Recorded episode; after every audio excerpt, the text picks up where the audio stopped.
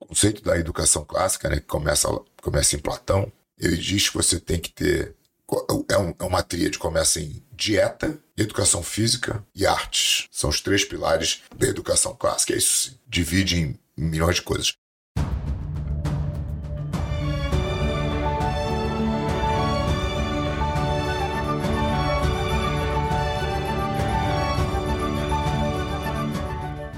Estamos no ar. Me chamo Luiz Guilherme Prioli, sou associado do IFL São Paulo e seu âncora aqui no podcast Acendendo as Luzes.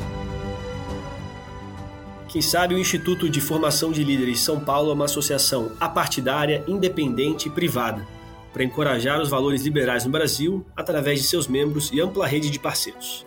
Nós acreditamos que os cidadãos comuns são os verdadeiros protagonistas das ideias da liberdade.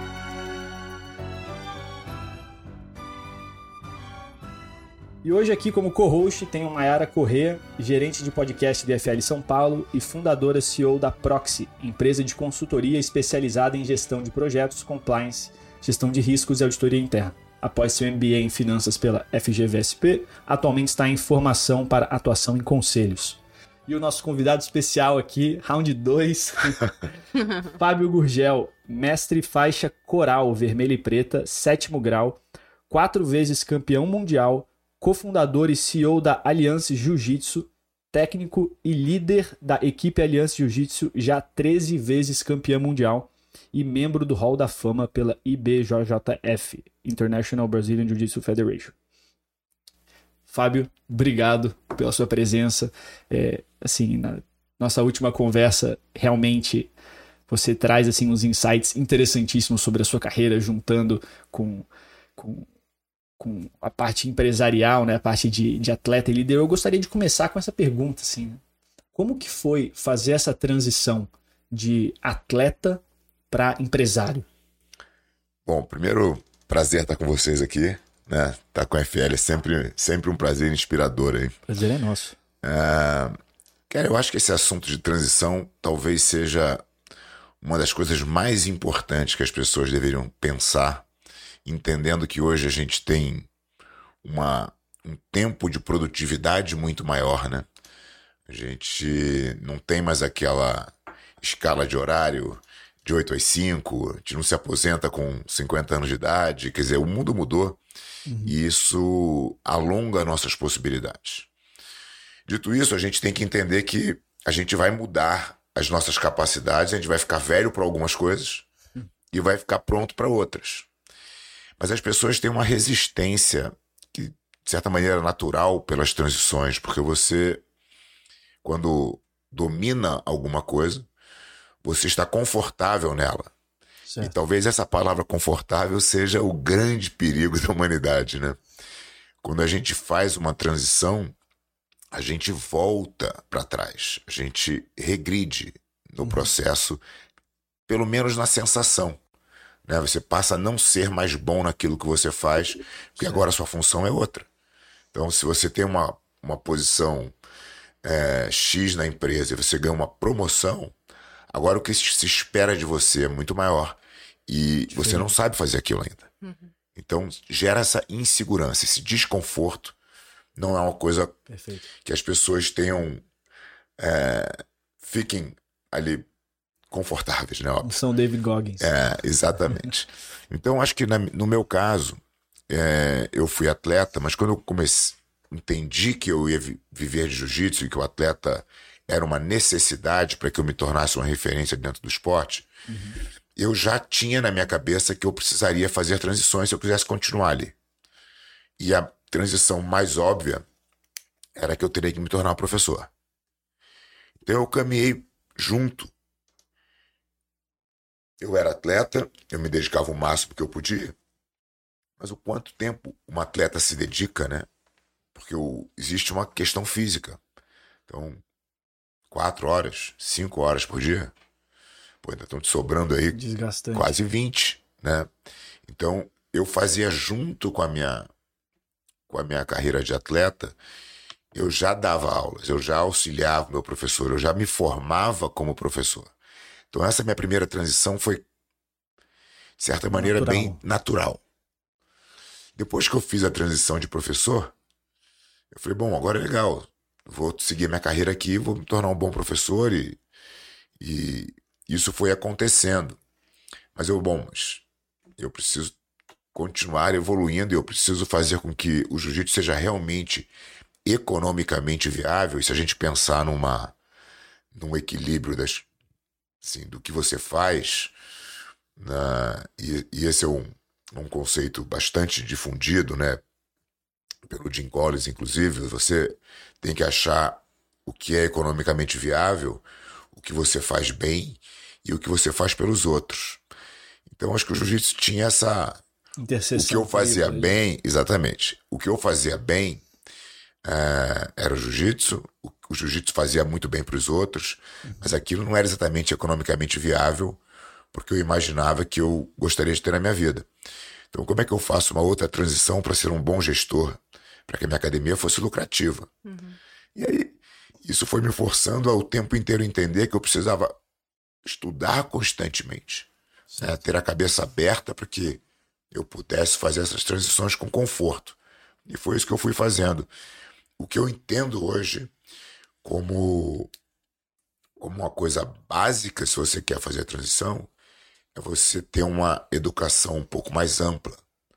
Né? Que você, uhum. no, no, final, você ser mais generalista do que especialista.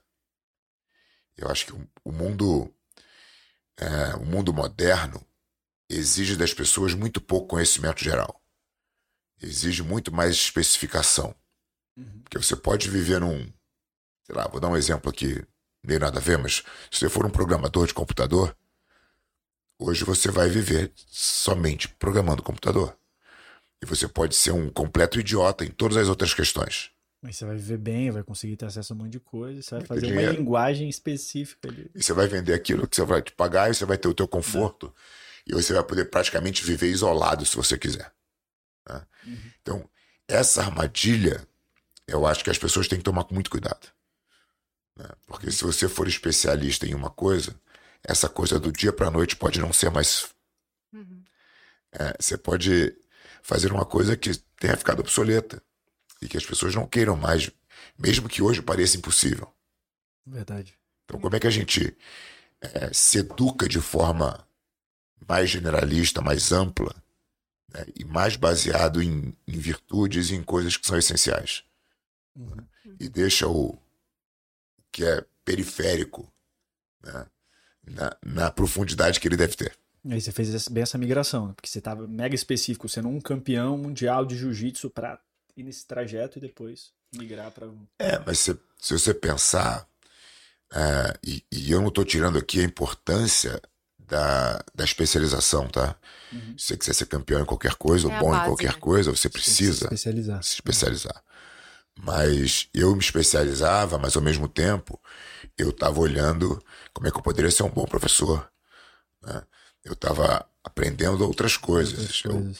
E eu acho que é esse tipo de, de preocupação que as pessoas têm que fazer de uma forma geral para se capacitar para as transições. O que vai te, te, te, transformar num cara adaptável é o que é essencial. Uhum. Né? Então, como é que a gente estuda o essencial? Como é que a gente se prepara para ter uma, uma educação um pouco mais generalista. Uhum. É interessante. E essa, essa questão de você sair do, do campeão para virar professor, é, o caminho mais normal seria você ir treinando alguns outros professores para sua academia crescer. Mas você precisou fazer uma metodologia, fazer toda essa despersonificação do professor para você conseguir chegar na, na, estrutura e no tamanho que vocês têm hoje, né? 300 academias em 30 países, é, pessoas que têm empresas com muito menos pessoas e gestão direta. A gente sente a dificuldade dessa gestão e de uma padronização da qualidade do ensino e principalmente o jiu-jitsu jiu-jitsu, que é uma coisa que é muito específica e é diferente, cada um tem. Como você fez para criar essa cultura e essa despersonificação e manter um padrão de qualidade igual em qualquer lugar do mundo? Ótima pergunta. É... Acho que primeiro desmistificar um pouco, porque quem olha de fora acha que tudo funciona lindamente, né? Mas na realidade a gente sabe que é, tem uma, uma, uma série de imperfeições. E eu acho que tá, o ponto está aí. o quanto você está disposto a aceitar as imperfeições. Se você não está disposto a aceitar a imperfeição, faça sozinho. Fique Verdade. pequeno e, enfim, e se iluda de que você é, é perfeito. Exato. Tá? Ah, acho que quando a gente definiu fazer a metodologia, eu entendia que isso era uma necessidade para que a gente entregasse um jiu-jitsu para todos, né? e não mais um jiu-jitsu específico para quem era é, de, do high-end da performance, né? que era atleta. Mas que a gente entregasse de novo a essência do jiu-jitsu, que era o jiu-jitsu para todo mundo. O jiu-jitsu como ferramenta de transformação de vida, como desenvolvimento pessoal. Esse era o, o objetivo real do jiu-jitsu, na minha visão. Então a gente desenvolveu uma metodologia. Na implementação da metodologia, é onde começam os desafios, né? Porque você fala, putz. Tem variáveis que você nem imaginaria que Nem teria. imaginaria. O que você achava que a pessoa era capaz de fazer, ela não era capaz de fazer. Ou ela entendia totalmente diferente do que você entendia. E aí começam esses conflitos. Então, quando eu falo da necessidade de você aceitar as imperfeições, é muito nesse sentido, né? Primeiro, de você entender que a sua versão não é a melhor versão. Ela é a sua versão. A melhor versão é a última versão. E essa, essa versão pode ser, sei lá, a gente pode botar um problema aqui na mesa uhum. e nós três darmos as nossas opiniões. O que sair daqui é a melhor versão. Quando vier uma quarta opinião, e vai misturar com isso aqui, e assim sucessivamente. Então a metodologia, eu entendo ela como um organismo vivo que vai se alterando o tempo inteiro. O melhor uhum. possível. O melhor possível naquele momento, momento, com aqueles inputs que a gente tem. Uhum. Toda aula que eu dou, a gente estava comentando isso ontem, inclusive, no escritório. Toda aula que eu dou, eu trago um input novo. De percepção, de falar, cara, esse tipo de aluno, nessa situação, funcionou assim, por isso, por isso, por isso, ou assado, por isso, por isso, por isso. Como é que eu melhor? Isso aqui tem, a, isso aqui tem alguma coisa que eu possa colocar como definitivo na metodologia? Ou isso aqui é uma coisa que eu vou só anexar um novo input para que as pessoas também reflitam sobre isso e testem? Uhum. Então a metodologia ela vai sendo, ela vai sendo mudada. E eu fico muito feliz da metodologia hoje ser totalmente diferente do que ela era quando eu implementei ela há 20 anos atrás. Essa é a prova. Mostra a evolução, né? De que ela está evoluindo. Uhum. Como, como que era quando você implementou lá atrás? Qual... Porque você tinha, naquela época, uma outra visão de jiu-jitsu no, no Brasil, no mundo. E aí você trouxe uma metodologia e hoje em dia, né, você, a gente até tinha falado que você pega muitos mais públicos, com outras dores, do para conseguir realmente uhum. levar o jiu-jitsu para mais de 30 Sim. países. Qual, qual, era a minha ideia quando a gente primeiro escreveu a metodologia? Uhum como é que eu paro de errar e expulsar as pessoas? Né? O jiu-jitsu expulsava as pessoas. Você ia entrar numa academia de jiu-jitsu e o cara ia te dar, de repente, uma aula ia te jogar no meio de todo mundo e você ia se virar. Ninguém conseguia se virar. Porque pensa que. Isso aconteceu comigo. Então. Eu fui fazer uma aula de jiu-jitsu, tá fizeram exatamente é, isso. Então, eu encontro 300 mil vítimas. Né? Eu saí correndo, é, obviamente. É, então, o, que, o que acontecia, e, e, e essa situação, ela ia, ela ia sendo agravada. Porque percebe o seguinte: ao mesmo tempo que os atletas ficam mais atletas, que, o, que as técnicas se desenvolvem mais vai ficando mais longe, né? Mais longe, mais longe, mais longe. Talvez você bater uma bola de tênis com, com o John McEnroe lá em, na década de 80 fosse menos difícil do que você bater uma bola com o Nadal. Porque, claro, que a evolução, a força, a velocidade, tudo mudou. Uhum. O jiu-jitsu era isso. Cada dia que passava ficava pior. E a consequência é que a academia ia encolhendo cada vez mais. Então, voltando lá, a gente escreveu a primeira metodologia no sentido, cara, como é que a gente para de expulsar as pessoas? Vamos separar os níveis. Tá, vamos separar os níveis, legal. Então tem um nível só iniciante agora. Mas como é que eu faço dentro do iniciante eu conseguir dar sentido para o que o aluno está tá aprendendo? Porque o iniciante de uma aula é muito diferente do iniciante de três, que é diferente do de cinco, que é diferente do de vinte. Todo mundo é iniciante. O cara com seis meses ainda é iniciante. mas ele é muito diferente de quem está começando na primeira semana. Uhum. Então a metodologia ela foi desenhada para que o aluno tivesse uma jornada que fizesse sentido a cada aula. Então agora a experiência do aluno melhorou. Era uma metodologia desenhada pelo ponto de vista do aluno. E claro que a gente foi. Isso estava dentro da minha cabeça, como eu conseguia me transportar para a cabeça do aluno. Certo. Né? O que é muito diferente da cabeça do aluno em si. E depois, quando você vai botando isso na prática, você vai fazendo os ajustes pela cabeça e pela visão do aluno. Então a metodologia vai evoluindo o tempo inteiro e ela vem fazendo, vem, vem, sendo assim há, há 20 anos. E aí, beleza, essa é a metodologia do iniciante, tá aí a continuidade. Então tem que ter o intermediário. E a continuidade? Ah, tem que ter o avançado. Uhum. Aí a continuidade, tem que ter a competição. É. Pô, e o Kids? Ah, não, o Kids é diferente. O Kids tem faixa etária. Então, de 4 a 8, de 4 a 7 é uma faixa etária, de 8 a 12 é outra. De 13 a 17 são compreensões diferentes. São capacidades motoras diferentes. Então, o que, que eu faço com o Kids? Que tá de 4 a 8, é, quando ele avança. Então, tem que ter um nível intermediário de Kids. Então, a metodologia vai se desmembrando para que cada aluno esteja dentro da sua caixa, que é a ideal de aprendizagem. Então a gente pode considerar que a metodologia é a grande responsável pela Allianz ter se tornado uma marca desejo, vai. Sem nenhuma dúvida. E olha que Sem nenhuma dúvida. Assim, como a gente vê como inovação é uma coisa que não necessariamente acaba sendo aquela tecnologia muito doida. Porque inovação é várias vezes uma metodologia que você, para resolver um problema, que nesse caso era o o dropout de- dos alunos, o churn, Uhum. e você dividindo essas equipes, esses, esses níveis, as pessoas elas conseguem estar ali com semelhantes, porque acho que eu tive um pouco de sorte disso quando comecei no jiu-jitsu, porque eu comecei só tecnicamente com brancos, Uhum. com brancas ali, e era, é, pô, tava ali só com faixa branca, todo mundo aprendendo, ninguém sabia nada, não, não parecia, não tinha ninguém, tipo, faixa roxa ali sofrendo, que tá... Você falou com brancos, é porque aquelas críticas, né? Racista. É, eu também fiquei, eu até dei uma encolhida aqui. Com faixa Homens héteros brancos. E assim, foi, foi algo que a gente foi evoluindo junto, né? Sim. É engraçado porque a primeira turma, que é esse caso que você contou agora, Aham. sempre deu certo. Sempre deu certo. Qualquer escola que começa isso ao mesmo tempo que é bom, é, é perigoso. Porque o, o professor ele vai e começa, e ele fala, cara, minha turma deu certo. É verdade. né? E ele fica com aquele pequeno grupo. Só que ele fica com aquele pequeno grupo para sempre. Aquele grupo só diminui.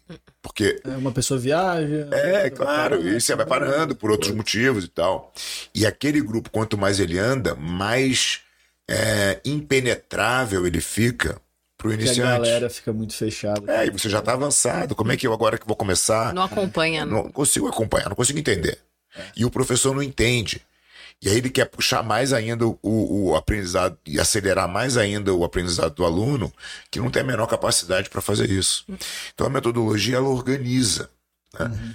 É, eu acho, eu continuo achando que a grande estrela de tudo, a metodologia, claro, é o que fez a Aliança é, ser mais organizada, mas a grande estrela é o jiu-jitsu. né? E eu falo para meus professores, não se sintam especiais. Vocês são simplesmente pessoas que estão passando um negócio que é incrível. Uhum. né? Vicia. Não é você. né? Então, nós somos aqui meros prestadores de serviço e porque a gente teve a sorte de aprender um negócio que é incrível e transformador na vida das pessoas. Né? Então, a estre- a estrela dentro da aliança é o jiu-jitsu sempre. É, eu, eu ouvi um podcast que você gravou com o Thales, e uma parte do podcast você fala da questão do jiu-jitsu e dessa metodologia, né, do que você, do você criou, é, funcionar como um game changer na vida das pessoas, né? É, você, uma pessoa que eventualmente não nasceu num lugar que tem poucas perspectivas de crescimento, de vida, trazer isso para realmente mudar a vida dessa pessoa e eventualmente essa pessoa se tornar até dono de uma academia um dia, né? Como que você cria essa jornada e como você identifica essas estrelas que podem eventualmente um dia assumir uma posição de dono de uma academia? Legal. A gente tem momentos distintos dessa história, tá? Eu acho que o meu caso, por exemplo, eu entrei no jiu-jitsu, é, eu me apaixonei por jiu-jitsu, eu olhava pro meu professor e falava, cara, eu quero ser, eu quero ter a vida nesse estilo de vida que ele tem. Uh, eu, ele estava começando a escola dele, eu vi aquilo de uma forma, eu era muito próximo, né? Então fui seguindo lá e fiz a minha, a minha caminhada dentro do jiu-jitsu. E outras pessoas tentaram fazer a mesma coisa, alguns conseguiram, outros não conseguiram. E assim sempre foi. Quem se destaca no jiu-jitsu acaba tendo uma oportunidade.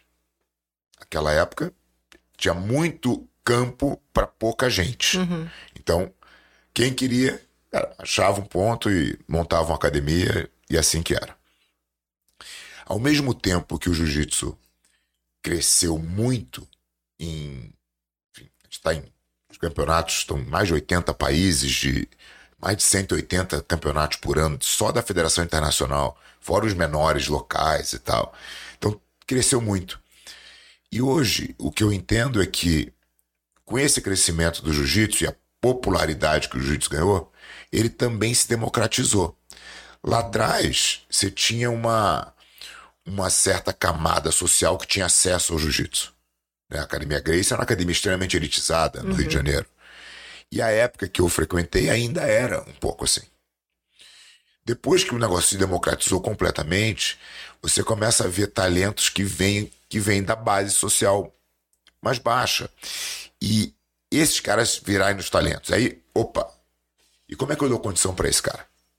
Esse cara não tem, é, de repente não teve uma educação ideal, não tem um entendimento de negócio, não tem uma, uma base sociocultural para que ele possa ser um professor. Uhum. E aí a gente começou a olhar isso e falou: bom, a gente tem que primeiro botar esse cara dentro do nosso ambiente. Então os meus atletas frequentavam a minha academia que tinha um padrão sociocultural elevado, eles se misturavam ali, eles se desenvolviam ali, uhum. e organicamente eles foram sendo as pessoas que a gente foi criando oportunidade ao longo dos anos. Uhum. A gente tem um racha na aliança, que é um momento interessante de falar, porque é, é exatamente isso, né? A aliança, em algum momento, não conseguiu criar oportunidade para as pessoas. Porque a gente não enxergava oportunidade, ou porque a gente não comunicava oportunidade, ou pelas duas coisas juntas. Mas o fato é que quem vinha embaixo olhou e falou: cara, não tem espaço aqui, eu vou sair. E a gente teve um grande racha da aliança uhum. no, no, ano 2000, 2001, onde a gente perdeu toda a equipe de competição. Na época a gente era bicampeão mundial por equipe e de repente a gente perdeu todo o nosso time de competição. Coincidentemente, foi exatamente no ano que a gente traz a metodologia e implementa a metodologia. Você fala, pô, foi bom ou ruim, né? Aquela velha história do bom é, ruim. É. A gente teve um momento onde foi mais fácil implementar a metodologia, porque eu tinha resistência zero, porque eu não tinha os egos dos campeões. Uhum. Né? A equipe tinha ido embora. E a construção da metodologia fez com que a gente construísse uma base muito mais sólida e olhando o problema que o porquê tinha acontecido esse problema, aprendendo com ele, falou bom, na próxima geração a gente precisa criar oportunidade caminho, né? Aquele plano de carreira. empresa grande tem que ter. E um... precisamos contar. Uhum. Porque as pessoas não contam. É, verdade. Talvez isso tenha sido uma grande lição para mim, né? Como, como líder dessa história. De falar, cara, quando você não conta, como é que você. Como é que vão ler tua mente, né? Não, não tem como. Não tem como. A pessoa nem se sente valorizada. E as pessoas têm medo de contar. Ou, ah, mas se eu contar e não acontecer. Bom, mas eu não tô te contando, promessa. eu não tô te prometendo nada, né? Eu tô te contando o meu plano uhum. para ver se você consegue se encaixar dentro dele. É, e se você acreditar em mim e no meu plano e, e na empresa e no jiu-jitsu, você fala, opa, aqui tem um caminho. Que pode ser até o caminho que você não queira seguir. Uhum. Mas você sabe que tem um caminho ali, eu te contei. Uhum. O que aconteceu Sim, com isso foi que a gente conseguiu manter toda a nova geração que a gente construiu né? Então, essa geração anterior tinha conquistado dois títulos mundiais. Essa geração nova conquistou 11. Né? Quer dizer, são, além de melhores atletas, eles são replicadores melhores do nosso, enfim, de tudo que a gente acredita. Uhum. Mas agora, para responder a pergunta da Mayara, assim, o que, que a gente faz institucionalmente para que isso entre num processo? e que a gente não dependa só do, do cara querer, ah, não, eu quero, ah, eu já sou campeão e agora eu quero, o que, que tem para mim aí? Não, vamos construir esse cara desde baixo, já com essa visão. Uhum. Então a gente, a gente constituiu há uns anos atrás o Instituto Aliança. O Instituto Aliança ele tem como, como objetivo dar suporte não, não só financeiro, mas técnico, financeiro, de estrutura para esse garoto poder competir o circuito mundial. Então a gente tem um. que é caro hoje, né? Então você pega. Internacional, né? Também, pô. pô o europeu agora foi em Paris, agora tem um Pan-Americano em Orlando, aí você tem um Mundial em junho na Califórnia. Quer dizer, é uma. Tem uma barreira só grande. Só para falar do Grand Slam, quer dizer, é. esse cara tem que ter, sei lá, 50, 50 e 100 mil reais só de custo para pagar a, a, operação dele pra competir. Poder tá lá lutando. Fora a moradia, fora o treinamento, fora a fisioterapia, fora um monte de coisa que que o, que o, o, precisa. Que, o, que o esporte, como também cresceu muito em termos de performance, exige de um atleta hoje. Então o Instituto tem essa função. Mas ele não tem essa função somente. Pensando de novo no que a gente falou antes, de como é que a gente começa a criar uma versão um pouco mais generalista né, uhum. na formação desses garotos. Então, eu quero que esse garoto tenha a formação de gestão, eu quero que ele se forme na nossa metodologia desde o começo, não só sinta na pele, mas entenda em como, em como transmitir uhum. Essa metodologia. Então, os garotos do Instituto agora, eles são os nossos instrutores na Aliança Jardins, que é, que é a nossa flagship, que é a nossa nova academia, que é a central da aliança. É, que ficou muito legal, né? Ficou massa. E a gente estava comentando que você foi lá na, na estreia e, e, e treinou com o Bruno. É. Né? O Bruno, eu conversando com ele essa semana, ele falou: pô, como é que eu posso ajudar um instituto? Eu falei: pô, vamos construir um, um caminho histórico para esses garotos estudarem a história do jiu-jitsu e ao mesmo tempo já conectarem com a história do Brasil.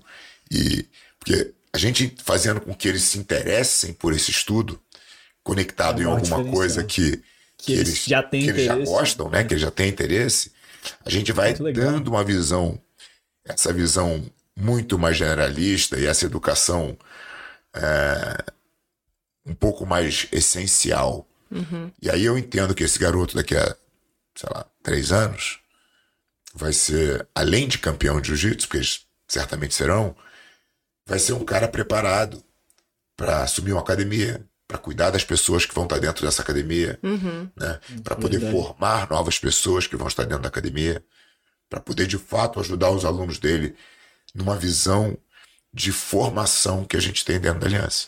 E o incrível é que essa visão não acaba daqui os três anos, quando ele for assumir. O que eu gostei muito da, né, da, da, dessa metodologia de que vocês estão criando, pensando na continuidade da Allianz, mesmo independentemente do Fábio estar tá por ali assumindo, é, no momento que ele assumir o dono, dono de academia, fazer toda a carreira dele e que ele quiser aposentar, cansar daquele negócio, você colocar ele como conselheiro para um novo chegar claro. e assumir e ter essa continuidade. É, eu, eu acho assim que as pessoas têm muito medo de largar as coisas. Né? As coisas conquistadas, né? É, o, tipo, o, ego aperta muitas vezes. É, então é o ego, é a história, é, é tudo ali. É, a pessoa, ela, ela tenta, porque ela foi relevante ali em algum momento, ela tenta permanecer naquele afago da relevância que ela um dia uhum. conquistou. Né? Uh, eu tento fazer com a minha vida o contrário. Eu tento me tornar relevante em outros lugares que eu não sou ainda. E isso faz com que eu precise criar pessoas para assumir essas posições que outrora eram minhas. Uhum. Né? E eu tenho que largar. E o largar não é largar, mas ah, vou largar, mas. Não, uhum. eu vou largar mesmo. E é você que é responsável por isso aqui agora. Né? Então você vai construindo com um monte de gente. Né? Eu acho que é isso faz com que você consiga ter uma mais gente remando no teu barco, entendeu? É, esse é o conceito aí na minha visão da liderança de antevisão, né? porque se você a liderança é constante, né? Você sempre um líder ele sempre leva as pessoas de ponto A e B. Você sempre não tem nenhum líder que fala assim: "Eu vim aqui fazer a mesma coisa". Não, o líder sempre propõe uma mudança e ele propõe um caminho com essa antevisão. E você está fazendo isso, né? Você está falando assim, olha, eu vou construindo as coisas, eu preciso colocando, colocando gente porque você está desbravando num caminho que é, nesse caso, deixar a aliança e mudar o jeito que o jiu-jitsu é visto no mundo e, e, tudo mais. E tem um ponto aí que eu achei muito curioso, quer dizer, muito importante que você falou, que é o seguinte, você comunicar para sua equipe, para todo mundo estar tá com você, o plano e não as promessas. Cara, a coisa que eu mais vejo de pessoas que saíram de empresas assim é porque a galera achou que, não, eu tenho que encher o cara de promessa, promessa, promessa, promessa, e aí os caras ficam cheios de promessa, depois, alguma hora, a promessa se cumpre ou não se cumpre. É. Sim. Frustra, e aí, né? acabou. É. Só que desse jeito, só pontuar aqui, desse jeito, quando você mostra o plano e você ativa a cabeça da pessoa, fala assim, cara, como que você se encaixa nesse plano? A pessoa tá lá pensando, pô, cara, e se eu. Cara, eu falo, sei lá, eu falo putz, sei lá, uma língua. Eu falo espanhol. Eu posso ir né? abrir uma aliança em algum ah. país espanhol aqui. Sim. É, ela Sabe? traz uma solução que nem você imaginava é. que ela poderia dar. Total. É. Né? E isso, para mim, é, é você explorar realmente as capacidades do seu time com uma capilaridade que seria impossível de você saber. De você saber. Né? Então, com a resistência das pessoas por contar o plano, é o medo primeiro, Ser de prometer e não, e não cumprir, e aí fica com essa coisa, ah, mas eu prometi e não cumpri, ah, você falou, então, cara, te contei um plano. E até mostrar seu próprio é. fracasso, né, talvez. Talvez, e também um outro lado de, de não compartilhar o plano no sentido de não contar a minha ideia. Né? Ah, não, essa ideia é minha. Brilhante. vale o quê? Vale 10 centavos a bacia, com diz vários nomes, né? Então, assim, se você não tem eu posso controlar meu plano inteiro. Puta, vai lá e faz o que eu tô falando. Não tem como você fazer sem ter toda a estrutura que eu tenho no meu negócio. É impossível. Uhum. Então, qual é o medo que eu tenho de contar as coisas? Nenhum medo. Eu não tenho medo de contar nem para meus concorrentes. Entendeu? Não tenho nenhum medo. Esse é, esse é um negócio que eu acho assim, esse, normalmente esse medo de contar a ideia, eu acredito que ele esteja ligado a uma pessoa que está sem iniciativa. Porque ela fala assim, cara, se eu tenho essa ideia que é boa, mas eu tô sem iniciativa, qualquer pessoa com uma iniciativa maior do que a minha, porque a pessoa não tá se garantindo na iniciativa, vai lá é. vai fazer. Pode ser. É. Pode ser. E... É que quando você fala de, de, de plano, né? É, de plano concreto, já tá ali, né? Uhum. Já tá uhum. andando, entendeu? Cara, eu tô fazendo isso aqui, eu quero, quero ter mil escolas no mundo com o máximo da qualidade, porque não adianta ter e, e isso foi uma, uma decisão estratégica nossa uns anos atrás, porque qual é o problema da aliança, né? Ela já nasceu grande. Porque ela não nasceu para ser uma empresa. Ela nasceu para ser uma equipe de competição. Hum. Como ela nasceu para ser uma equipe de competição, já, tinha, já tinham várias academias que faziam parte dessa equipe de competição. Sem muita coordenação, porque aquilo não era importante. Eu estava cuidando da minha academia, o Jacaré estava cuidando da academia dele, o Alexandre estava cuidando da academia dele. Quando a gente falou, cara, pera aí que tem uma coisa mais legal para a gente fazer aqui, e a gente pode ter um impacto muito maior na vida das pessoas se a gente organizar isso como uma empresa. Uhum. Mas imagina que esse cara que estava aqui já fazendo, já participando, já era. Ele tem uma resistência para esse novo modelo. É. Então a gente teve que cuidar disso e meio que arrumando o avião voando, né? Uhum. Como é uma característica de qualquer empreendedor, né? Não tô aqui é, dizendo que eu sou nada especial, não. Isso é uma característica de todo mundo. Uhum. Mas a gente teve essa, essa dificuldade e que quando a gente olha para o nosso crescimento, para a nossa curva de crescimento, a Aliança, ela vem crescendo de 30% a 40% nos últimos cinco anos, né? Consistentemente. Caramba. Sem crescer o número de filial sem crescer o número de unidades. O que a gente está fazendo, a gente está melhorando os ativos já existentes. Né? Uhum. A gente está melhorando a entrega. As nossas, as nossas, unidades hoje têm mais alunos, nossas academias são, têm, têm mais lucratividade, elas têm mais sucesso. Né? A gente vende mais produto porque a gente organizou o que a gente tinha. Uhum. E nesse meio do caminho, Legal. nesse movimento, tem, obviamente, organicamente, academias que entram e tem as academias que não acompanham a evolução e saem. E a gente vai pegando esse bloco e vai subindo ele inteiro. Né? Até uma hora que a gente vai olhar e falar: bom, agora é legal. esse bloco está coeso, está tudo certo. A gente subiu o termômetro de entrega. Então, as alianças estão entregando um jiu-jitsu homogêneo. Uhum. Agora a gente pode começar a é, pensar em crescimento. Né? Mas até agora a gente já continua muito mais focado no produto em si né? e na melhora do produto em si do que no crescimento da aliança. Mas quando eu falo Entendi. plano para meu time, eu falo isso para falar que a gente quer chegar uhum. né, a ter mil sim. escolas no mundo. E Fabio, qual que é o modelo, para quem assim não conhece a Aliança, para quem ainda não está no mundo do jiu-jitsu, qual que é o modelo de negócios da, da Aliança? Assim, vocês fazem modelo de franquia para crescer? Você faz um modelo de participação ali? Como que é, é isso para a pessoa? A gente, a gente tem aliança? um modelo, até por isso que eu acabei de falar, nosso modelo não é uma franquia. A gente não começou se eu tivesse, por exemplo, montado a Aliança Jardins agora, uhum. fosse a primeira academia da Aliança do mundo, certo. eu provavelmente partiria para uma franquia e falaria: olha, esse é o modelo, a gente vai replicar isso. Uhum. Né? Mas como eu contei agora, a realidade era outra. Vocês a gente tinha treinam os caras um aqui. monte de gente e a gente teve que organizar isso. Então não cabia uma franquia. Uhum. O jiu-jitsu não estava pronto para o modelo de franquia a gente desenvolveu um modelo de, de licenciamento de marca e método. Né? Então a gente licencia a marca e licencia a metodologia. Entendi, licenciamento. Então, a, a academia afiliada, ela tem que, ela tem os compromissos dela de entregar a metodologia para o aluno, que essa é a garantia de que ele vai ter um jiu-jitsu aliança na ponta, uhum. e ela tem que respeitar as características da marca e o uso dessa marca. Ah, o que está dentro do, do licenciamento de marca? Produto. Né? Então você tem toda a parte de uniformes, de né, o próprio apparel, camisetas, enfim, acessórios que estão com a marca também estão nesse modelo de licenciamento. E o que a gente está fazendo agora, que a gente começou esse ano efetivamente, né, um, plan um planejamento do ano passado, mas começou efetivamente esse ano, são as nossas academias próprias. Então, Jardins é a primeira, é, que começou junto, mas abriu primeiro, mas a gente está inaugurando Londres agora, é, provavelmente em maio, que também é uma flagship da associação, da Aliança.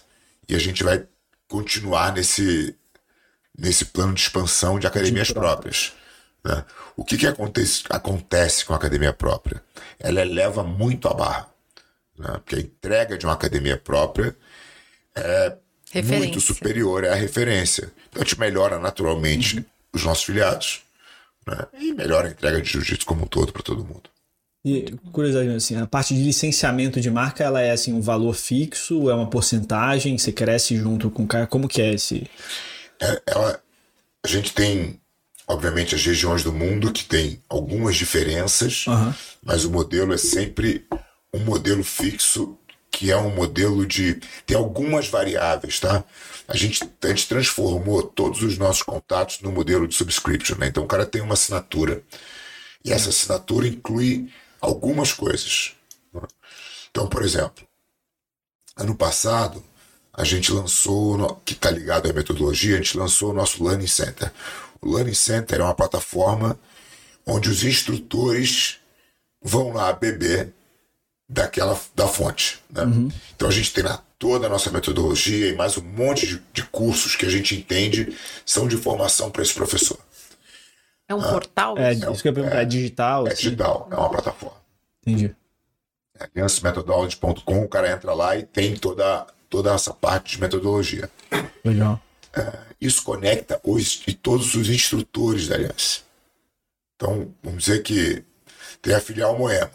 Pô, quantos instrutores a filial Moema tem? A filial Moema tem oito instrutores. Então, esses oito instrutores precisam estar logados no Learning Center. Então, se Moema tem oito instrutores, ela tem um subscription maior do que uma filial é, Itaquera, que tem três. Entendi. Então não é por ser Moema ou ser Itaquera, é pela quantidade de, de, de instrutores que ela tem. Ah, então, interessante. Existe essa variável que está diretamente ligada ao tamanho da escola. Outra variável, que aí não é para a escola, mas é representativa para a Aliança como empresa, é falar: bom, Se eu tenho uma academia que tem 500 alunos, esses alunos consomem uma quantidade de produtos muito maior do que uma academia que tem 50. Né? Certo. Ou seja, os royalties que eu recebo referente a essa unidade é muito maior do que essa. Mas quem me paga o royalties não é a academia, é o, é, um é o fornecedor. Uhum. Ah. É, mas está linkado àquela academia, porque a academia tem um. Existe uma competição entre academias dentro da aliança que, ah, é? que fazem ela estar tá colocada melhor no ranking ou não. Ah. Então existe um ranking de performance que. Legal. Tem uma questão financeira, mas também tem um, um, um, um ranking de performance que não tem nada a ver com o financeiro, tem muito mais a ver com a entrega de metodologia hum. e, enfim, e outras questões. Certo. As academias, de certa maneira, estão dentro de uma competiçãozinha interna. Entre também. elas também, Legal. pô, que, que massa. Bacana. Que massa mesmo. Fábio, você é conhecido por dar aula e por grandes empresários e empreendedores também, né? E eu imagino que você deve aprender muito com eles e trazendo um pouquinho e você, né, entrega também essa questão dos valores do jiu-jitsu, que é uma coisa que a gente sente que é muito forte, que você pode implementar no mundo corporativo. É, teve algum caso, algum aluno que, que, que chegou é, a, a, compartilhar com você que mudou alguma coisa na vida deles depois que eles começaram a, a seguir uma disciplina diferente, é, ou vice-versa, né? Que você trouxe também para dentro da operação de vocês? Olha, é, eu costumo dizer que os meus alunos foram os meus maiores professores e mentores da vida, né? Porque eu realmente tive a sorte de ter um, um grupo muito legal. Né? Ao longo da minha jornada como professor. A gente tá falando aí de uma. Assim, eu cheguei em São Paulo em 93, então, assim, tem 30 anos né, de dessa jornada, tendo em diversos, esses alunos em diversos momentos de vida deles também, uhum. né, e de desafios profissionais, e de promoções, e de conquistas, e de derrotas, né, tudo tá ali. Eu tive, eu tive esse acesso muito de perto é, como, como professor e como aluno ao mesmo tempo. É uma grande troca. Uhum. Né? Todos eles têm relatos de, da importância do jiu-jitsu na vida deles, sem exceção. Né? E não podia ser diferente, né? Para quem realmente vive o jiu-jitsu, não tem como ser diferente. Você não criar esse tipo de analogia para sua vida no dia a dia. Né? Depois que você sai do, do, do, do estado de de total ignorância técnica, né? E, e supera isso e, e, começa a entender o jogo que é o jiu-jitsu, que é a luta, você vai se transformar como pessoa. Isso vai se refletir nas suas ações do dia a dia. E seja empresarialmente falando, seja como desenvolvimento pessoal, seja na sua relação com a sua família, né, da forma como você lida com seus filhos, né, no exemplo que você dá para as coisas. Então acho que o jiu-jitsu que as pessoas que realmente entendem e incorporam o jiu-jitsu é, não tem como negar a influência, entendeu? É, o jiu-jitsu, assim, tem uma, acho que é uma frase que quando a pessoa ela entra, né, ela, a pessoa que vai se formar o faixa preta vai ser outra pessoa, porque ela, a pessoa quando ela entrou, ela não, não tem a, aquela vamos dizer assim, aquela dureza, aquela tolerância de um faixa preta, porque o, a, você, por quanto você vai passando do jiu-jitsu, você vai se você vai mudando seu nível de tolerância é, à, à dor, ao desafio, ao cansaço. Pô, se eu penso eu, quando entrei ali como a primeira aula do faixa branca agora, na faixinha azul ainda mais pouca coisa, pô, eu já me sinto muita diferença. Imagina as pessoas que estão há, há décadas fazendo isso. É. é realmente uma coisa que molda a pessoa. Sem dúvida, sem dúvida. E a, a gente tem essa questão da faixa preta, né, como, como uma simbologia, gente. Só que é só muito o início. ligado a, a, simbologias, né? E isso, de certa maneira, é importante. Uhum. Uh, mas a consciência de que a jornada é o importante, né? O, você chega na faixa preta, pô, é um milestone, legal. Pô, ganhar faixa preta, legal. Pô, mas eu ganhei a minha faixa preta, sei lá, quase 35 anos atrás. Né? Então, não, não é. O que eu aprendi dentro dela é muito maior do que eu aprendi nela, até chegar nela, né? Então é uma. É, é, acho que as pessoas têm que ter o desejo das coisas, tem que ter as metas palpáveis, né? Que são é, metas atingíveis, mas elas estão aí para você passar por cima, né? Uhum. E não para serem objetivo de nada, né? Nem, e nem ter esse foco no resultado, que eu acho que também compromete muito a evolução no longo prazo. Né? Uhum. A evolução de longo prazo está diretamente ligada ao quanto você se diverte e se entrega na jornada, né? Então, a... Com certeza. É. É, e você, eu acho que uma coisa, um ponto legal também é você falando que você juntava essas pessoas né, pelo Instituto Aliança e colocava elas nesse meio. E o meio do jiu-jitsu, assim, das, das, próprias academias da Aliança, são que você vai estar tá cercado de gente inteligente que te joga para cima. Esse é, é, um dos conceitos que a gente trabalha aqui no IFL, né? De tipo, pô, você vai estar tá trabalhando com gente que você não trabalharia antes, né? Desde médicos, advogados, aqui no seu ciclo, e isso vai te agregar. E com ah. negócios que você não trabalharia é, podcast. Tipo podcast. É, é, é, é, super legal, porque assim, a gente, essa, essa história do Instituto, que assim, a gente tem um, obviamente, como qualquer projeto incentivado, você tem uma, uma dificuldade de captação de recurso, né?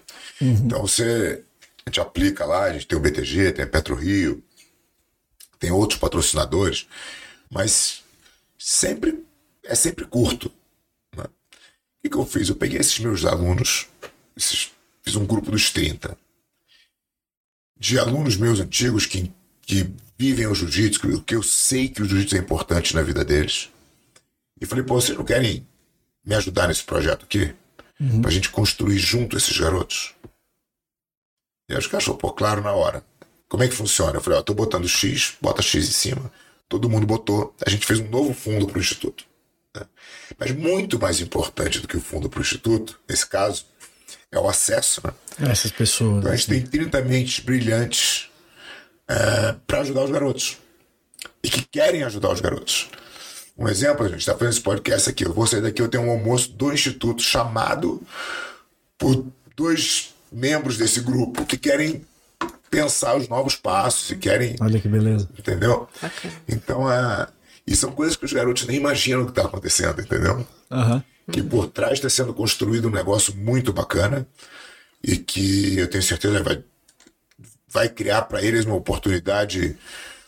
É, é, no mínimo tão boa quanto a minha, de ter esse contato e poder ter essa oportunidade de entender os caminhos para tomar, as decisões, né? Que caminhos tomar, porque que são, na verdade, mentores, né? Uhum, é. Sem dúvida. Se não tiver na... É uma é uma coisa bacana, você tem que ter essas pessoas que você admira, até como você admirava ali, pô, teu professor falava assim, cara, eu quero essa vida. E aí foi isso que te motivou claro. a ir atrás disso, querer ser professor, querer fazer esses negócios. Primeiro até passo é puxando é também um pouco o gancho do IFL, né, do Instituto, a gente tem um ciclo de formação que a gente lê livros e, e escreve artigos, a gente tem bastante discussão sobre alguns atores, filósofos, enfim, é, do liberalismo. E querendo ou não, a gente cria estereótipos na nossa cabeça. E quando eu comecei a pesquisar mais sobre você, eu pensei, puxa, um lutador, campeão mundial. Eu fui fuçar seu Instagram, né? Fazer aquele spoiler básico. E, e aí eu vi que você postou e você tem alguns stories salvos sobre Ayn Rand, Bastiat. E eu jamais imaginaria que você lia esses autores. Então, hum. é, e você tem, né, esse hábito de leitura diária. Como você chegou em Bastiat, em Hayek? Que alguém indicou para você? Ou você sempre, enfim, compartilha Olha, um pouco pra gente é, a jornada. Então, você sabe sabe que essa questão, a, a leitura, eu sempre vi meus pais lendo, meus pais sempre foram, foram leitores, né? Eu, vi, eu lembro da minha mãe com cinco, seis livros de cabeceira ao mesmo tempo, lendo coisas, assuntos diferentes, né? Isso sempre foi um, um exemplo ali. Nunca dei muita importância, porque eu queria treinar, treinar que era o importante para mim. Uhum. Né? Mas eu sempre estive lendo alguma coisa, né? Sempre foi uma coisa que eu entendia que era ali que tinha um, um, um que eu tinha que buscar conhecimento e tal. E aí, de uns anos para cá, eu, eu entendi que eu precisava de uma maior disciplina se eu quisesse realmente atingir é, o que eu gostaria de atingir em termos de conhecimento e tal. E aí eu comecei a me disciplinar para ler. Falei, olha, eu vou separar aqui meia hora por dia e eu vou ler meia hora por dia no matter Comecei a ler. E, e a leitura vai te levando para outros autores, que vai te buscando outros autores, e vai isso vai entrando numa cadeia, você vai se interessando por umas coisas aqui, por outras coisas ali. Né? E, e eu, eu lembro que eu, eu, comecei, eu li um livro há muitos anos atrás, alguns anos atrás, que é o, o, o Arquipélago Gulag, Alexander Solzhenitsyn, uhum. né, que conta a história dos Gulags soviéticos e tal. Aquilo para mim foi um. Eu li aquele livro porque eu tinha lido Jordan Peterson. Uhum. E eu tinha lido Jordan Peterson porque eu tinha visto um vídeo de não sei quem. E aí uma coisa vai puxando a outra, você nunca sabe exatamente onde começou, né? Uhum. Mas eu, quando eu li o Solzhenitsyn, eu falei, nossa, precisava entender um pouco mais de Rússia, né? Como, como isso nunca foi contado pra gente, né? E aí eu fui ler Rússia. Eu falei, pô, quem é o escritor russo? Ah, Dostoiévski. Eu fui ler Dostoiévski. Falei, nossa, difícil Dostoiévski. Aí eu fui ler o Jomanov. E aí eu li o Jomanov. E aí, pô, a, a russa Anne Rain. Aí eu, pum, Anne Rain. Uhum. E aí você vai voltando pro. E no meio disso, é, eu, eu, eu sempre tive uma formação em casa de um pensamento muito mais à direita do que né, ideologicamente, né, muito mais conservador do que revolucionário. E, e aí eu fui tentar, quem, quem que tá falando disso, né? E eu caí num curso do, do Rodrigo Constantino, uhum. Pensadores da Liberdade. Eu falei, ah, vou fazer. Aí eu comecei a fazer o curso e todo personagem que ele botava lá e eu falei, nossa, vou ler isso aqui, vou ler isso aqui. Aí eu comecei a ler todos. Né, e fui realmente me interessando por aquilo. Se né? formou no ciclo do IFL. E aí, e aí fui fazendo isso, disso um, um, um, assunto que, que me interessava. Legal. E acho que as coisas estão correlacionadas, de certa forma, né? Uhum. E agora eu estou num momento de estudo mais clássico, né? Tô fazendo um curso com o Guilherme Freire e ele, e ele na primeira aula deu uma bibliografia, tinham 65 livros na bibliografia dele em ordem. Eu fui para eu tenho uma quantidade de leitura, deixa eu ver quantos eu li disso aqui, né? Tinha lido quatro. Falei, nossa, tô ruim, né? E agora já tô no sexto, então tô caminhando. É. Mas é que é essa ideia de uma educação clássica no sentido de ampla, de importante, de essencial. E aí você vai saindo das frivolidades da notícia, né, que, que não te informa em absoluto, né? Uhum. Eu lembro de lendo lendo Taleb, dele fazer um comentário da importância de de você trocar, porque todo, ninguém tem tempo de nada, né? Uhum. Você experimentou desligar todas as os eletrônicos que você consome ou tirar toda a mídia que você consome, uma, uma informação Nós. mastigada por alguém, e transformar isso em leitura, eu falei, olha, esse é o ponto, hein? Então, eu era um é. cara que me achava informado porque eu estava ouvindo notícia no rádio, ouvindo um, um telejornal na TV, né? E depois você vai trocando isso, fala, meu Deus, como eu era. Fica na superfície. Né? Lobotomizado. Né? É, exato. Né? Você, você, na verdade, não tinha pensamento próprio. Uhum. Você tinha a, a, Sentimentos que eram colocados em você. Que eram colocados em você de forma proposital. Uhum né? E você, de forma ingênua, entendia que você agora era um cara informado na coisa mais atual do mundo. E brigava por né? isso ainda. Não, que agora a Rússia invadiu a Ucrânia. Aí você, você vira especialista de geopolítica. Aí o cara que era especialista em Covid na sexta-feira virou especialista em Rússia no sábado. É isso. Entendeu? É o que mais tem. Só que aí quando você leu alguma coisa de Rússia, você fala, cara, desculpa. Esse cara não sabe o que ele está falando. Pois. Né? Então, é complexo, cara. É, é, eu fiz essa mudança e aconselho todos vocês que estão nos escutando a fazerem. É, a Desliguem gente... todos os contatos com mídia que vocês têm e se informem nos livros. A verdade é a seguinte: você vai falar, ah, não, mas eu não vou ficar informado. Se você ler uma informação, faz o teste. Pega o teu Twitter aí, vê as notícias de hoje. Né, os escândalos, né? Os headlines dos jornais e tal. Pega 24 horas e, e compara essa notícia que se deu ontem, como é que ela é hoje. Ela já é distorcida, ela já é modificada. Em uma semana, ou ninguém mais fala disso, porque não tinha importância nenhuma, uhum. ou ela tem uma, uma outra versão um pouco mais é. aprofundada.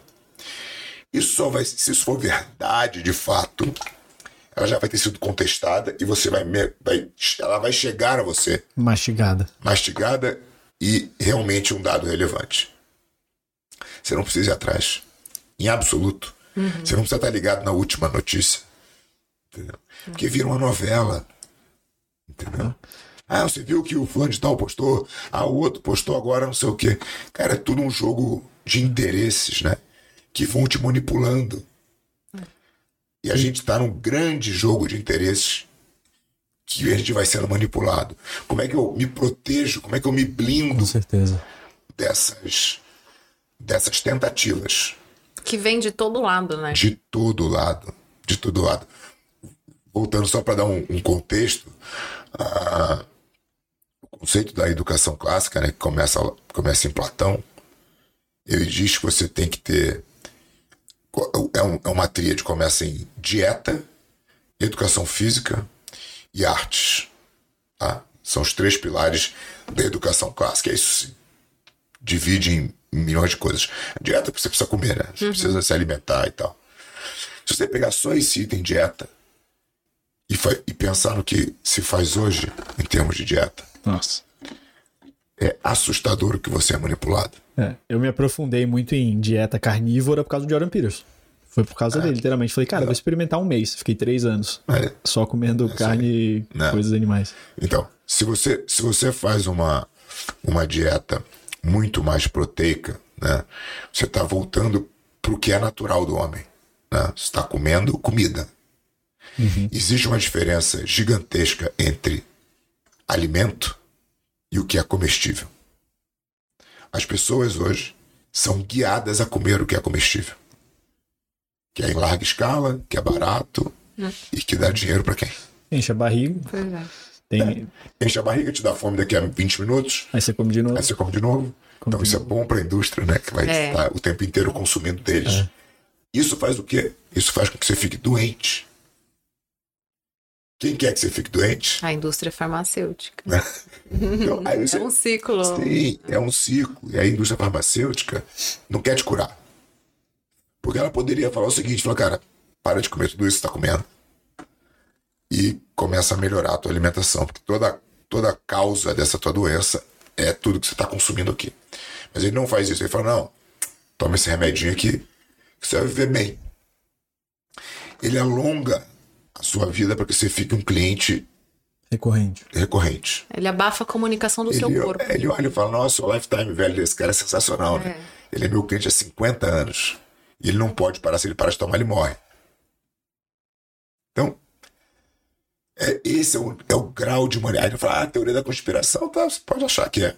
Entendeu? E continuar consumindo é, mídia, que é o que o Richard Weaver fala da lanterna mágica, né? Você fica consumindo a mídia. A mídia é totalmente controlada por esses grupos. Quanto a isso, não tem muita dúvida. Se você quiser pesquisar, você vai entender é tá que, em cada conselho, que em cada conselho dos grupos conglomerados de mídia tem alguém da Big Pharma, por exemplo. Por quê? Não deveria, né? Por que, que a, a, a, imprensa, então, quer dizer que a imprensa tem que tratar a Big Pharma diferente, porque um, o cara tá dentro do board, pô. É, você entra nesse rabbit hole aí de informações, aí você vai vendo e você vai falando assim, cara, questionamentos, coisas tão estranhas, coisas tão estranhas. E eu acho que isso aí vem dessa curiosidade que você tem, né? De, pô, ficar pegando isso aqui, aí você vai puxando o fio. Você vai puxando o fio, você puxando e você vai fio, começando a ter um entendimento real de, de, de mundo diferente, né? É. E aí isso não tem como você fugir. Existe uma, uma duas vertentes ideológicas, né, para ser bem simplista aqui, e que, cara, você, você, você, se identifica mais aqui, mas você precisa entender o que, que, se, o que, que se pensa aqui, por claro. que, que se pensa aqui, Como que quais são os mecanismos de controle que isso aqui usa, né? É. Então é. Fala abertamente, né? Por os mecanismos sim, que eles usam. Sim, né? Isso você, não, você vai estar tá bom, você vai estudar é, o, o, liberalismo, escola austríaca é. e tal, mas pô, você tem que olhar a escola de Frankfurt. Lenin, esses caras, Mar... né? Você tem que ler Marcuse, você tem que ler Benjamin, você tem que ler. Enfim, você tem que ler. Entendeu? Quando... Se você não ler, você, desculpa, você vai ser um total idiota manipulado. Se eu não me engano, 2018, 2019, a gente recebeu o Taleb aqui no Brasil, no nosso fórum da liberdade democracia e tal. Cara, foi animal. E o Taleb, ele fala muito sobre... Acho que o livro Antifrágil dele foi uma das coisas que me ajudou a ir puxando o, o barbante, né? E ele fala muito sobre ler você ler os clássicos, né? Ele tem aquele método barbell dele, que é você ficar nos extremos, que você pegar quem, aqueles grandes livros, aquelas grandes obras que sobreviveram ao teste do tempo Ah. e aquelas obras que estão ali na fronte de inovação. Pra você ficar com isso. Porque tudo que fica no meio, assim, essas notícias tal, tudo é noise. É isso aí. Não são signals. Ah. E se você, cara, vamos supor, tem uma notícia que tá bem interessante, tá acontecendo isso, deixa, né, esses especialistas em Rússia e Ucrânia de verdade ali, cara, digerirem tudo pra você entender. Porque, ah, você não tem nenhuma influência sobre aquilo, o negócio tá do outro lado do mundo, eu não sei o que, que os caras estão fazendo, nem sei quem são os agentes disso, nem sei. Pô, se a gente fica com uma dúvida numa fofoca que aconteceu na empresa, que a gente não sabe de onde começou, imagina um conflito de décadas. É tipo, é, é- é isso. Aí você quer ser o cara informado pra ser o cara mais informado na mesa do restaurante. É, virtual signaling, né? É, e, e aí, cara, você tá sendo um, um ventrílogo desse- dessa, dessa mensagem que as pessoas querem passar, Você né? nem sabe, é. É, o, o, o, o Taleb é sensacional, né? E, e eu acho que ele. Eu, eu tirei al- algumas coisas dessa. Ele, ele diz um negócio que se o livro não é. Não vale você relê-lo, é porque provavelmente ele não vale ser lido, né? Então, assim, os clássicos são livros que você vai ler várias vezes, né? E os, os bons livros você vai voltar e vai lê-los, porque você vai ler num outro momento né, de vida. Então, eu, eu comentei com vocês de Dostoiévski. Eu li Dostoiévski antes de ler, de entender de Rússia, ou, ou de entender não, mas de pelo menos ter uma noção do que, que era, né? Porque entender de Rússia é uma pretensão muito grande, mas, é, de, de você entender o, qual era o contexto da época, né? E depois você volta para ler Dostoiévski de novo, é uma outra leitura completamente diferente. Né? Mas você vai observar, por exemplo, um, um Jordan Peterson falar de Dostoiévski, você fala, nossa, não tinha percebido nada disso. Né? Então, você vai. É, cada, cada leitura, cada releitura é um, é um novo momento, né? Isso você fica com, com tudo que está saindo, com tudo que as pessoas estão falando para você ler. Olha, leia esse livro de liderança, leia esse. Aí você fala, cara, gastar um tempo gigantesco. É. Isso você tem lá. No meu caso, hoje, eu tento separar uma hora e meia, duas horas do meu dia para minha leitura. Eu tenho tanta coisa para ler que eu gostaria de ler, que eu gostaria de entender, que não dá tempo de ler esses livros que não. Eu até comecei a ler Dostoiévski depois da nossa última conversa. Ah. Tô lendo Crime and Punishment É sensacional, sensacional. pra ver como é, que é. Tá legal. Então é, é- é muito legal, né? Talvez seja uma, uma grande obra dele. Talvez Irmãos Karamazov sejam, sejam mais do que Crime e Castigo, mas É, mas aí falaram pra eu ler o Crime e Castigo antes do que o Irmão sim, Karamazov, sim. porque vai, ser, vai fazer mais sentido. É, eu e aí entender um pouquinho de Rússia. É, eu acho que os demônios também fazem, faz esse, compõem essa. Mas, assim, tem- existe.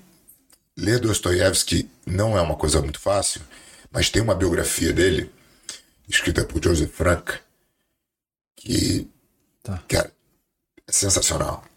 É É porque ele te bota exatamente no contexto que ele estava escrevendo em cada obra. Né? Então, quando você lê a obra, cara, você já tem ali no, né, no, no teu no back of the head ali o, o, o contexto. Isso é muito importante. Pra desde você analisar filme, porque isso é uma das coisas que eu gosto muito. A Brasil Paralelo, ele é um dos apoiadores aqui do IFL. E eles têm agora na, na, na- rede deles, eu esqueci agora o nome, BP Select. Tipo, select. Que eles fazem, antes de você ver o filme que eles têm lá, tem Porque ali uma análise e depois é, do- e depois do debrief. É bem Cara, legal. isso é muito bem legal. Isso é O muito legal. Guilherme era o cara que começou a fazer esse, esse porque assistir, comentar os filmes, né? Ele fez também a. Eu, eu conheci o Guilherme, na verdade, num, num documentário da, da Brasil Paralelo que era sobre a música, né?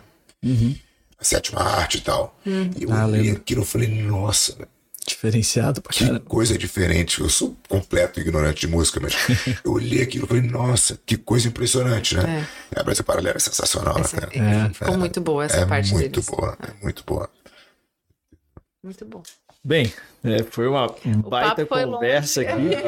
Agradecer aos nossos patrocinadores, sendo a Goldrat Consulting, que está aqui na tela, né? uma multinacional israelense que utiliza a teoria das restrições para ajudar os clientes a competir através da geração de valor e excelência operacional. Essa teoria das restrições é do, do, do Goldrat, que ele é, é um autor israelense, que acho que é físico até, e ele identifica as basicamente as constraints, né, que são os gargalos dentro da empresa para você conseguir é, ajudar isso. E aí eles têm a consultoria aqui no Brasil também, que é www.goldrat, com dois T's, consulting.com.br. Então, se você tiver interesse, sendo pessoa física ou pessoa ou CNPJ, pessoa jurídica, você pode entrar em contato com eles.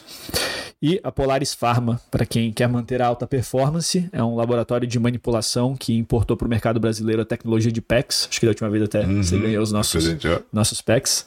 Então é para deixar os potes de lado, manipular suplementos, medicamentos, termocosméticos, tudo com atestado de pureza 100% para realmente ter uma eficácia. E você, ouvinte FL, tem 20% de desconto. Né? Só entrar em contato com as concierges né, através do WhatsApp. Você pode entrar no nosso Instagram, saúde.polares, para para falar com elas. E é isso, Fábio. Queria te agradecer demais pela sua presença aqui. Muito obrigada, Fábio. Obrigado. Mesmo a gente tendo aqueles problemas técnicos Imagina, anteriores. Só melhorou.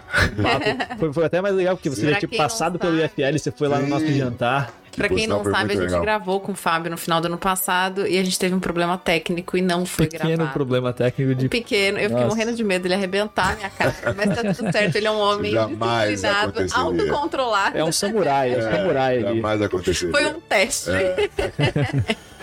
Então, muito, muito obrigado. legal, gente. Obrigado muito aí pela, obrigada, pelo Fábio. convite mais uma vez. Foi um prazer estar com vocês. E onde, e onde as pessoas elas podem te acompanhar, Fábio? Não, acho que nas redes sociais aí, arroba Fábio Gurgel em todos os lugares. Beleza, As beleza. mais famosas aí eu tô. E nas alianças. E as alianças pelo mundo. É isso aí. Um grande abraço.